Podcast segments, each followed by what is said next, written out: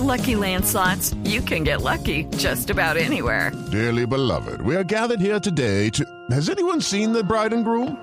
Sorry, sorry, we're here. We were getting lucky in the limo and we lost track of time. No, Lucky Land Casino, with cash prizes that add up quicker than a guest registry. In that case, I pronounce you lucky. Play for free at LuckyLandSlots.com. Daily bonuses are waiting. No purchase necessary. Void where prohibited by law. 18 plus. Terms and conditions apply. See website for details. Atención EPM se está comprometiendo esta mañana a que antes del 30 de noviembre, que es el límite, si excede la fecha, habría multa de 160 millones de dólares.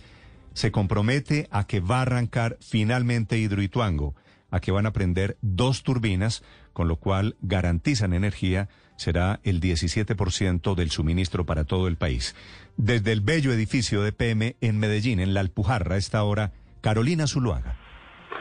Step into the world of power, loyalty, and luck. I'm gonna make him an offer he can't refuse. With family, cannolis, and spins mean everything. Now, you wanna get mixed up in the family business. Introducing The Godfather at ChumbaCasino.com. Test your luck in the shadowy world of The Godfather slot. Someday, I will call upon you to do a service for me. Play The Godfather now at ChumbaCasino.com. Welcome to the family. No purchase necessary. VGW Group. Void where prohibited by law. 18 plus. Terms and conditions apply. Buenos días, Néstor. Los saludo desde EPM, donde hace pocos minutos anunciaron que las unidades de generación 1 y 2 del proyecto Hidroituango, como usted lo mencionó, van a entrar en operación antes del 30 de noviembre. Y precisamente los saludo con William Giraldo, vicepresidente del proyecto de generación de energía de EPM, a quien le quiero preguntar cuál es el estado actual de Hidroituango y por qué se recomendaron pruebas adicionales en la mega obra. Bueno, muy buenos días, Néstor, muy buenos días y un saludo especial a todos los oyentes. Eh, hoy el proyecto, digamos que anda satisfactoriamente. Venimos las dos unidades, las unidades 1 y 2, que son las primeras que vamos a poner en servicio antes del 30 de noviembre de este año, están completamente armadas en su parte electromecánica. El tubo vertical que trae el agua del embalse hacia la máquina generadora, que son 200 metros de caída, está completamente instalado y forrado en concreto, digámoslo así, y estamos a puertas de iniciar aguas, traer agua desde el embalse hacia la máquina para hacer pruebas ya con, con los giros de la máquina, eso esperamos hacerlo en unos 8 o 10 días, y poco a poco nos vamos acercando pues a la puesta en servicio de estas dos unidades generadoras para cumplir el país antes del 30 de noviembre de este año. Néstor, lo escucha en este momento el vicepresidente Giraldo. Gracias, Carolina. Ingeniero Giraldo, buenos días. Con base, con base en qué novedad, qué pasó técnicamente para que ustedes puedan anunciar hoy que habrá cumplimiento y que antes del 30 de noviembre entre en operación Hidroituango. Bueno, nosotros siempre, de acuerdo a los cronogramas que hemos tenido, siempre hemos tenido esa fecha como, como límite para entrar en servicio estos dos primeros generadores. Venimos haciendo todos los esfuerzos técnicos, el montaje y la puesta en servicio, con todos los expertos obviamente de los fabricantes. Hemos terminado el recubrimiento de la parte vertical que trae el agua desde el embalse con los con las virolas, se colocaron a 70 virolas y se colocó el concreto y se hicieron los codos superiores, es decir, ya se llamó esa parte. Y ahora lo que resta es empezar a hacer las pruebas dinámicas, lo que nosotros llamamos, o se ha denominado pruebas adicionales, digamos unos chequeos adicionales que normalmente no se hacen en, en la puesta en servicio de, un, de una central hidroeléctrica. Pero aquí, digamos, por motivo de lo que nos ha pasado en Ituango, por motivo de lo que la contingencia nos causó y las reparaciones que tuvimos que realizar durante estos 54 meses de trabajo, es necesario ir más lentamente, poco a poco, ir chequeando Pero- en la pero, medida en que va girando la máquina Sí. y, y poder estar tranquilos. Si todo parece estar tan en orden como usted lo describe, ¿por qué no anuncian ya la fecha definitiva? Es decir, el anuncio es nos comprometemos a que antes del 30 de noviembre. ¿Por qué no dan la fecha cuando arrancan las turbinas? A ver, Julio, lo que pasa es que, perdón, Néstor, es que esto no es, esto no es una, digamos que una máquina de estas de la magnitud que tenemos, eh, no es una situación de simplemente prender un switch y que la máquina arranque. Esta es una masa rotante de 700 toneladas que hay que llevarla lentamente, poco a poco. Entonces uno no puede decir, esto entra tal día a tal hora, no, esto es un proceso que lleva días, que lleva meses de pruebas y de ensayos.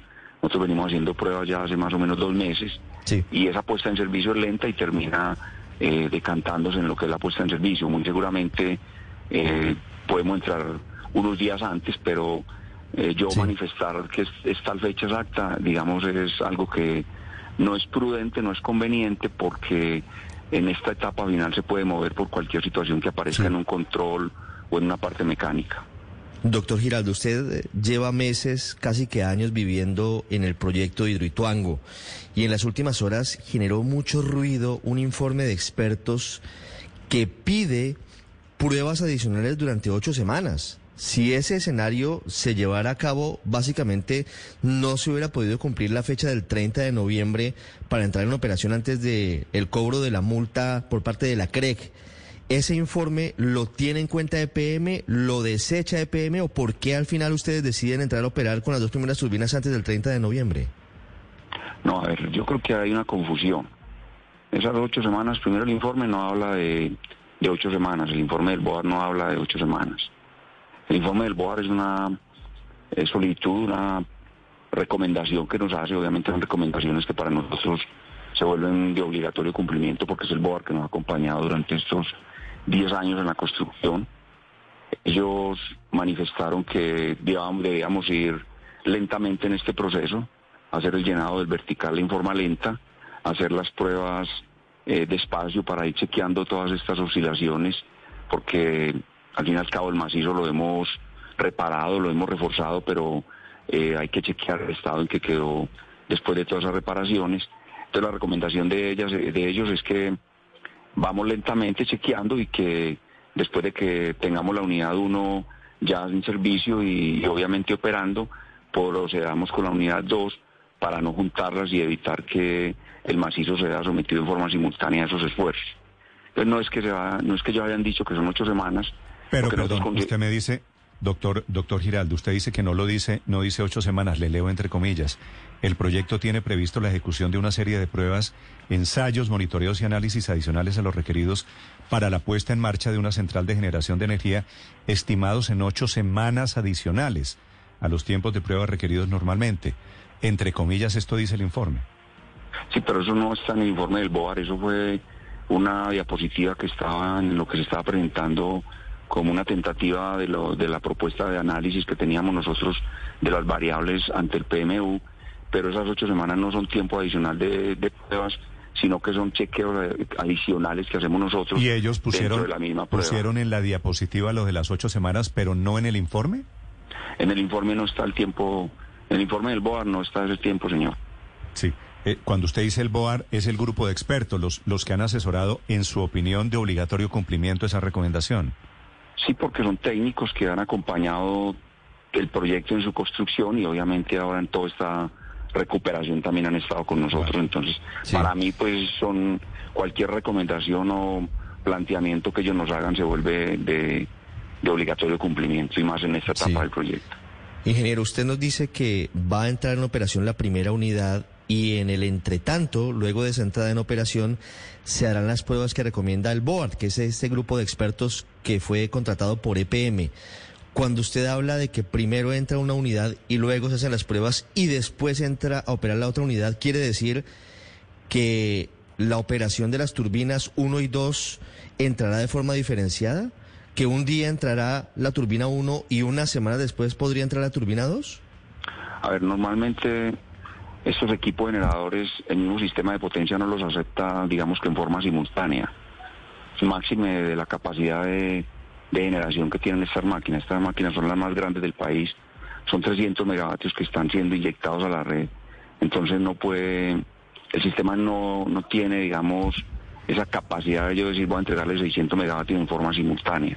Entonces normalmente las pruebas, cuando se, se programan con el sistema eléctrico nacional, se hacen espaciadas en el tiempo, digamos unos 5 o 8 días, eh, hasta puede mes, mes y medio se pueden programar dependiendo obviamente del avance que se tenga en, en las pruebas en, en cada planta que se está poniendo en servicio. Entonces, lo que hacemos es que nosotros vamos arrancando la primera, vamos haciendo los giros y en la medida en que se va avanzando, vamos detrás con la otra, haciendo también todos los ajustes electromecánicos para después de que la, primera entre, a los pocos días entre la segunda al sistema. Pues ojalá, aquí estamos haciendo fuerza, ojalá. Si arranca Hidroituango, será una buena noticia para todo el país, al margen de los accidentes que ha habido hasta el día de hoy. Ingeniero Giraldo, vicepresidente de estos proyectos en EPM, que está haciendo el anuncio esta mañana, gracias por acompañarnos aquí en Blue Radio, ingeniero. Bueno, señor, a usted muchas gracias y que esté muy bien. 8.53 en Mañanas Blue. Estás escuchando Blue Radio. Step into the world of power, loyalty, and luck. I'm gonna make him an offer he can't refuse. With family, cannolis, and spins mean everything. Now, you wanna get mixed up in the family business. Introducing The Godfather at ChumbaCasino.com. Test your luck in the shadowy world of The Godfather slot. Someday, I will call upon you to do a service for me. Play The Godfather now at ChumbaCasino.com. Welcome to the family. No purchase necessary. VGW Group. Void where prohibited by law. 18 plus. Terms and conditions apply.